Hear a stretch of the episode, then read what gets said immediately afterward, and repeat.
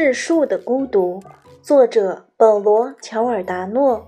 十五，爱丽丝和玛蒂亚之间的一些问题是别人先发现的，他们有所察觉已经是很多年以后了。他们牵着手走进客厅，脸上没有笑容，视线的轨迹也不一样。他们的身体像是通过胳膊和手指的接触而彼此相互作用的轴承。他们的头发有着明显的反差。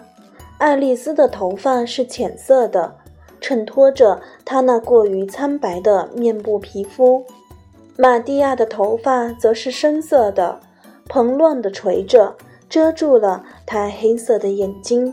使他的双眼消失在那稍稍弯曲的眉弓下面，在他们之间存在着一个没有明确界限的公共空间，在这里似乎应有尽有，而空气静止，不受外界的干扰。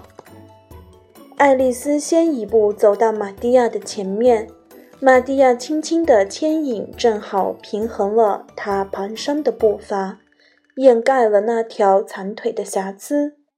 玛蒂亚任由爱丽丝牵着手，她的脚踩在地砖上，没有发出一点声音。她手上的伤疤被藏了起来，安全的落在爱丽丝的手中。他们在厨房门口停了下来。与那群女孩和丹尼斯保持了一点距离，想弄明白眼前发生的一切。他们一脸的迷惑，好像刚刚从一个不为外人所知的偏远地方来到这里。丹尼斯用力推开茱莉亚，他的嘴“啵”的一声分开。他看着玛蒂亚，想从她的表情中发现一些蛛丝马迹。以证实发生了那件令他害怕的事情。丹尼斯心想，玛蒂亚一定和爱丽丝说了些什么，说了些他永远无法知道的事。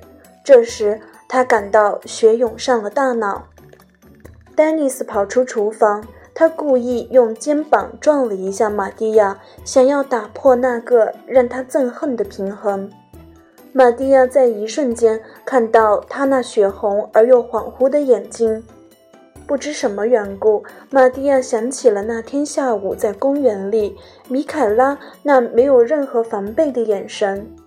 多年以后，这两个眼神合二为一，铭刻在他的记忆里，化作了挥之不去的恐惧。玛蒂亚放开爱丽丝的手。那一刻，他的神经末梢仿佛都集中到了手上。当手分开时，他感到那条胳膊上好像蹦出了火花，就像一条没有绝缘层的电缆。对不起，他小声和爱丽丝说，随后就跑出厨房追丹尼斯去了。爱丽丝走向薇奥拉，这时薇奥拉正在用石头般坚硬的眼神看着他。我们，他想开口说话，这与我无关。薇奥拉打断他说：“原来，薇奥拉看到爱丽丝和玛蒂亚手牵手的样子，又想起了海边的那个男孩，想起了当他希望像这样手拉手的回到海滩上朋友们的面前时，那个男孩却拒绝和他拉手。他非常嫉妒。”这种嫉妒的感觉既痛苦又强烈，他简直快气疯了，因为他所渴望的幸福在刚才白白送给了别人。他有一种失窃的感觉，仿佛爱丽丝取代了他的位置。爱丽丝凑过来想要和他俄语两句，他却转过脸去。“你还想怎么样？”他说。“没有啊。”爱丽丝害怕地退了回去。就在这时，加达突然弯下了腰，就像一个隐身人打了他肚子一拳。他一只手撑着厨房的地面，另一只手捂着肚子。“你怎么了？”维奥拉问他。“我要吐。”她痛苦地说：“真恶心，到厕所去。”这位女主人向她嚷道。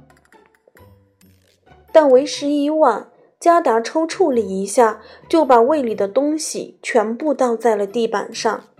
那些东西微微泛红，一股酒味，很像是把索莱达做的甜点搅碎后的样子。其他女孩都吓得往后退，只有爱丽丝抱着她的腰，想扶她站起来。顿时，空气里充满了腐臭的味道。大白痴！维奥拉几乎快要哭出来。这个倒霉的生日聚会。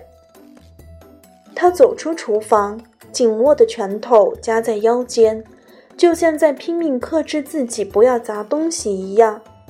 爱丽丝不安地看他离开，就又回去照顾在那里低声啜泣的加达了。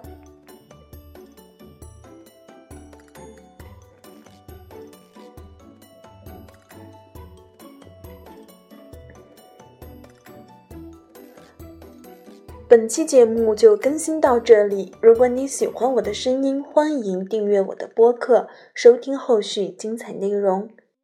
感谢你的收听，咱们下期节目再见。